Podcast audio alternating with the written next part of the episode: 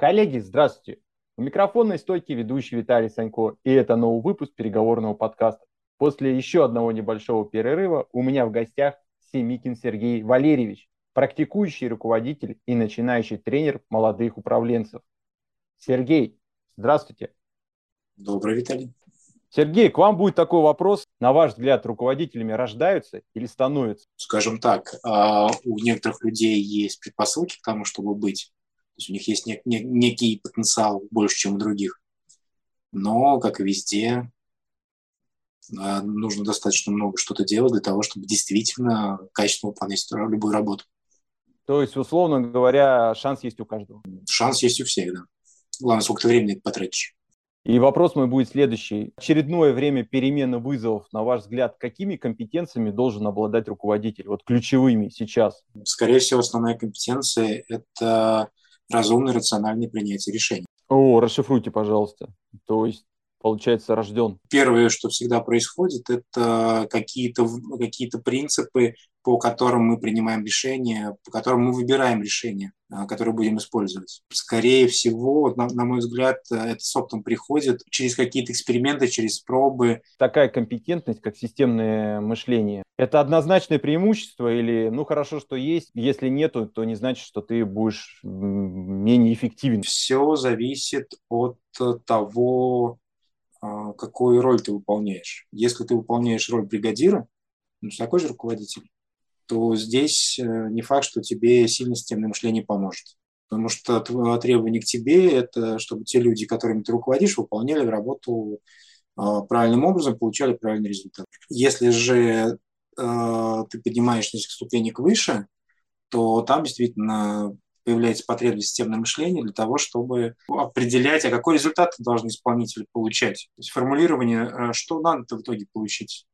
И здесь уже действительно, скорее всего, без системного мышления не обойтись. Как правильно учиться? И, наверное, сколько учиться? Мне больше нравится подход, когда э, обучение же оно, оно бесконечно. То есть мы каждый день чему-то учимся. Вопрос только в том, а, а чему именно мы учимся и что мы считаем для себя результатом обучения.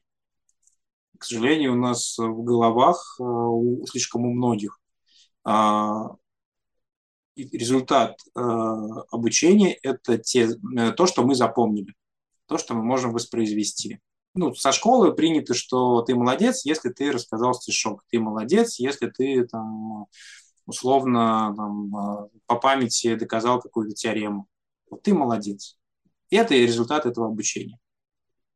А, мне больше нравится модель, при которой а, результатом считается, что должно а, поменяться мое поведение, что я освоил новый способ получения того или иного результата, того, что я дальше, раньше не умел делать. А можно какой-нибудь э, легенький пример практически из работы? Потому что слово поведение, оно как-то очень такое широкое, а мы вот сужаемся с вами до жизни а, в офисе, повед... в компании? Под, под поведением я имею в виду именно те действия, которые я выполняю. Каким образом я получаю тот или иной результат.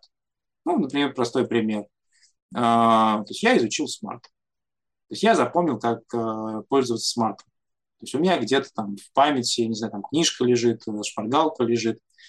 А, запомнил я это. Только я пользу получу только в тот момент, когда я действительно это начну применять и никого не интересует, помню я это, не помню.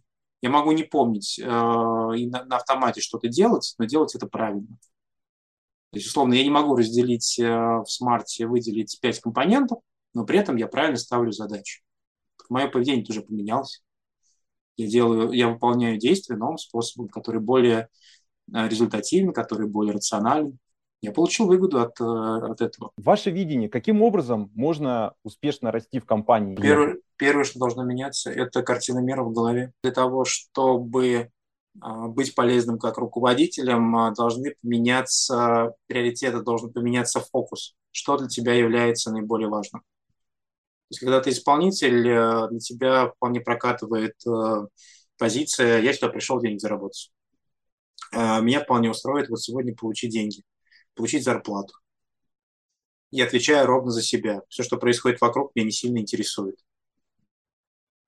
Но если с этой картины мира попытаться начать выполнять работу руководителя, у тебя ничего не получится. а, первое, что сдвигается, это сдвигаются горизонты, когда ты получаешь результат. То есть э, лучше работает подход, э, когда меня интересует не только результат здесь, сейчас, меня, э, меня начинает интересовать стабильность результата на большом периоде времени. Э, фокус э, идет не на то, что я хочу что-то получить, а фокус идет на то, что моя работа позволяет э, тому работодателю, на, который, на которого я работаю, получать результат. И потом мне это возвращается уже с, какой- с какой-то задержкой временной. То есть я сначала а... вкладываюсь в, в создать пользу для работодателя, и потом это мне возвращается уже в какой-то форме.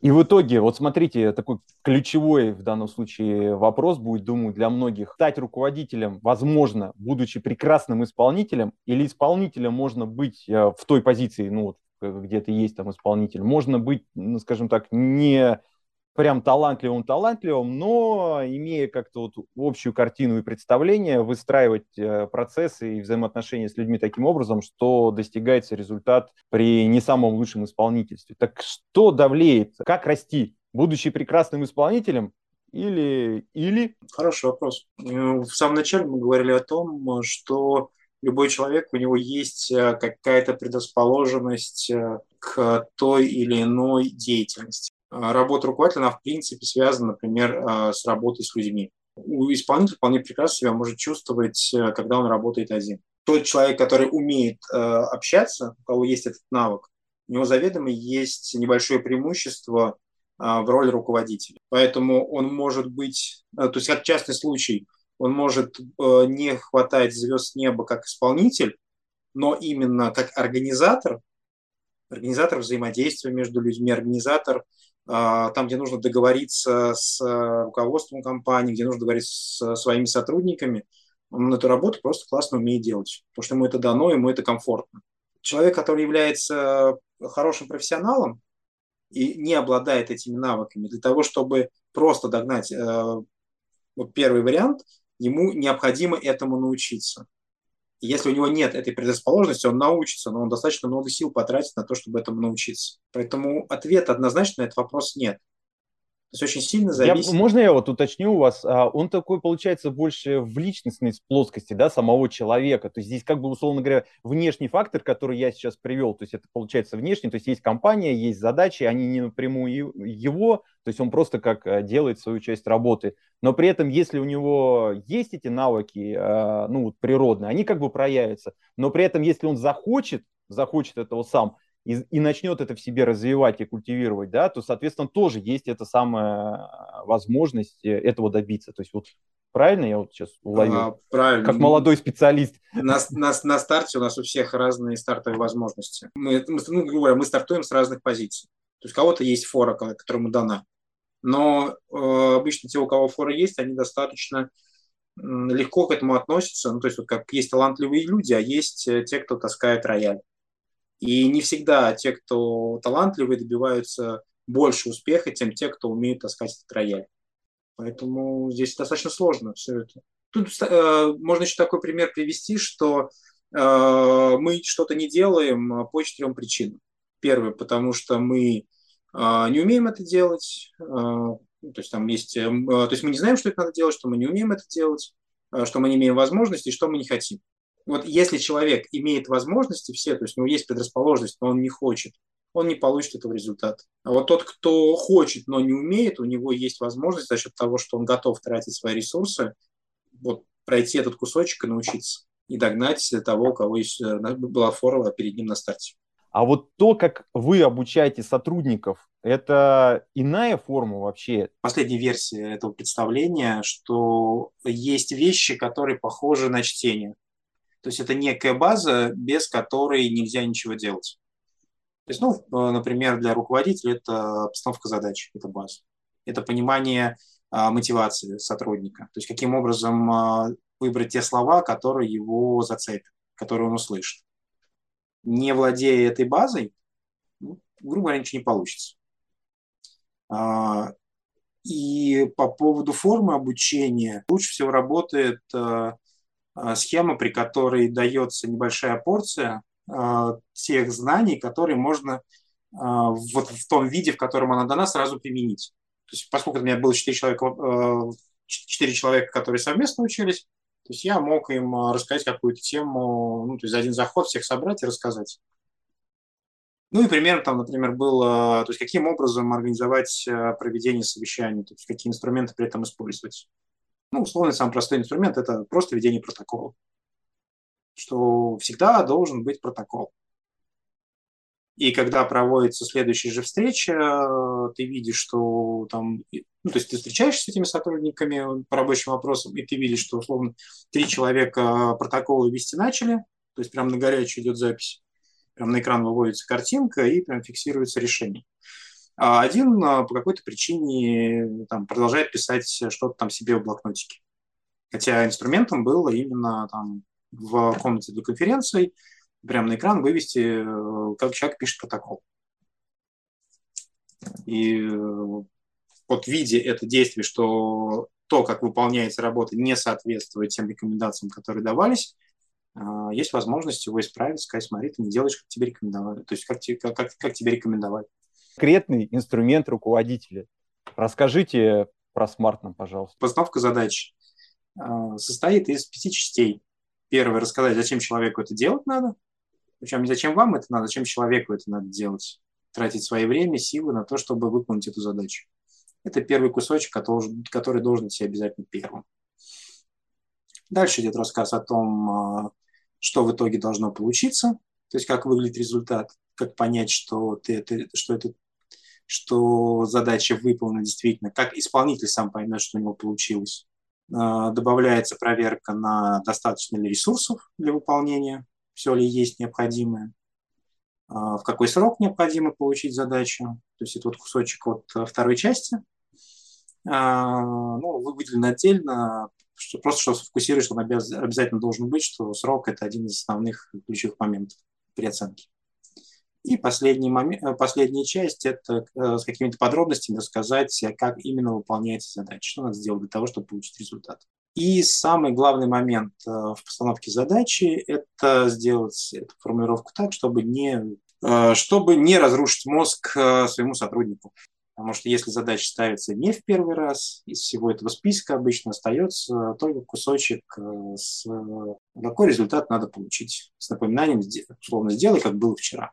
Сергей, поделитесь вашими критериями, чем вы руководствуетесь, на что вы обращаете внимание, потому что, ну, действительно, выбор огромен. Тренеры, спикеры, их огромное множество. И вот э, сначала давайте как-то, я не знаю, вы разделяете, не разделяете, как э, человек, который обучает э, критерии на него, и программа или, возможная тема, которая вот чем вы руководствуетесь? Это, это больная боль. Как э, выбрать, на что потратить свое время. В последнее время ловлю себя на том, что определены какие-то люди, то есть список э, экспертов, список людей, которым я доверяю.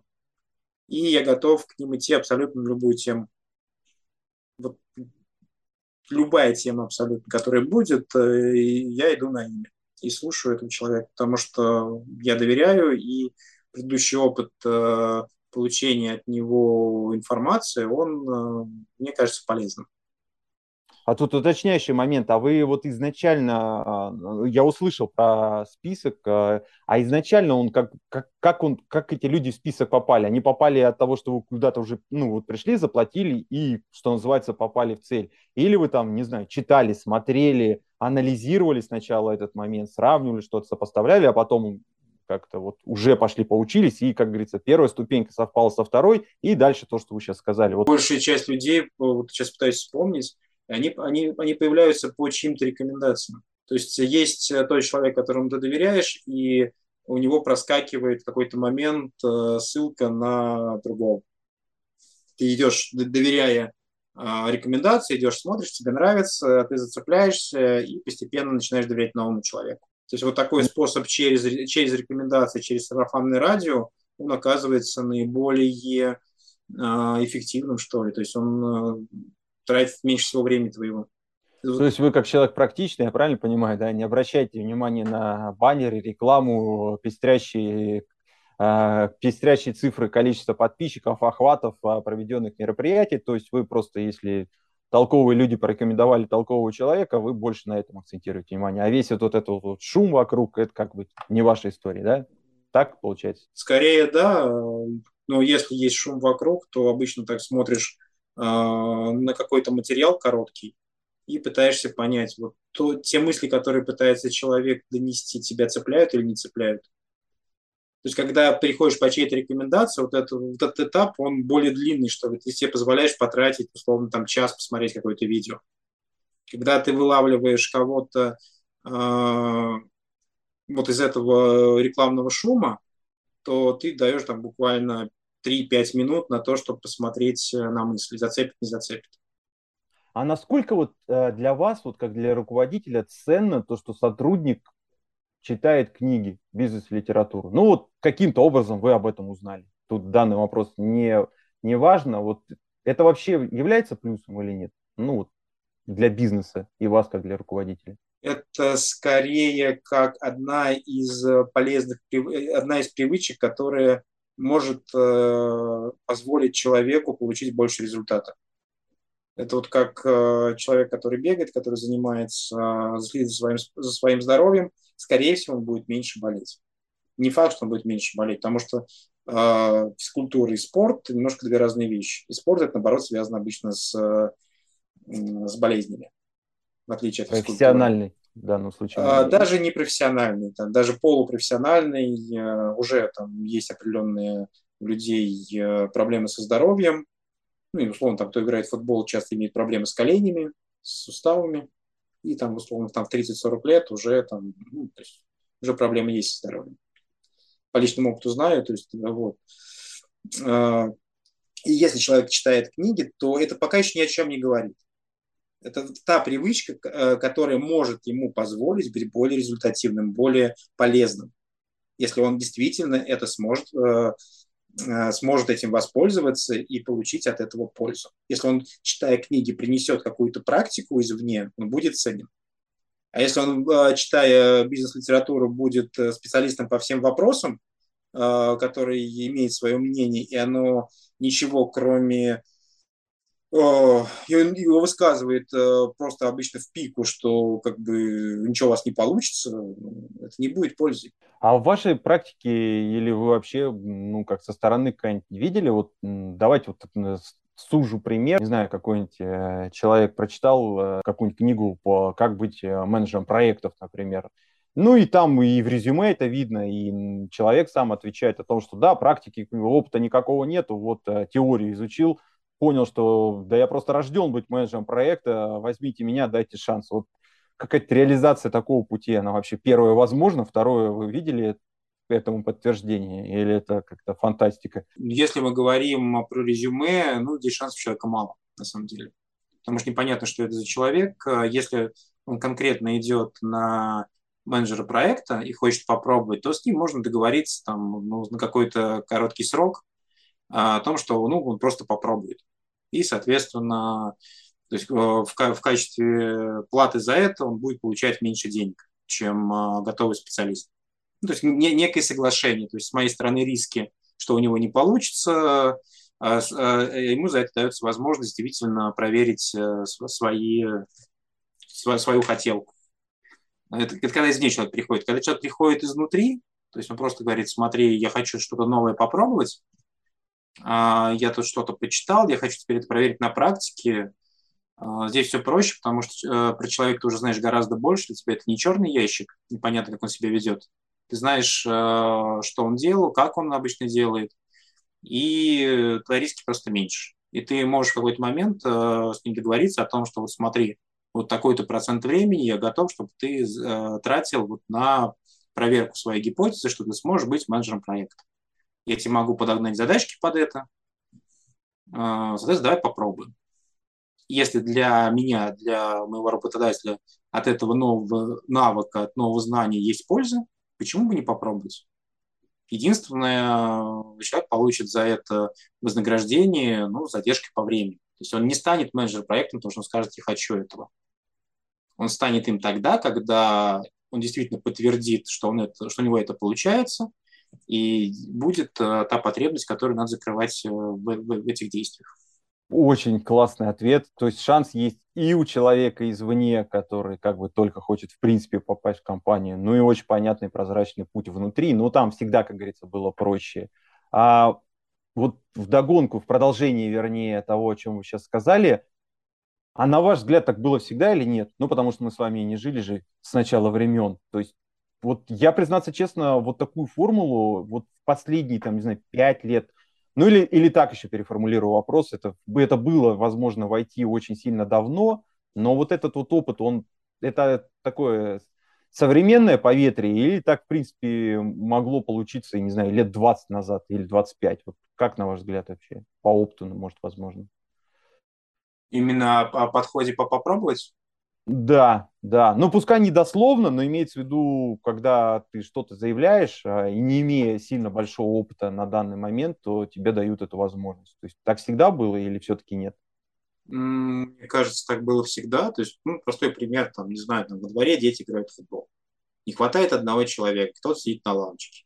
приходит, говорит, «Э, возьмите меня до, до отчетного числа, чтобы поровну было. Не вот так смотрит, непонятно, кто это такой. Говорит, ну, пошли.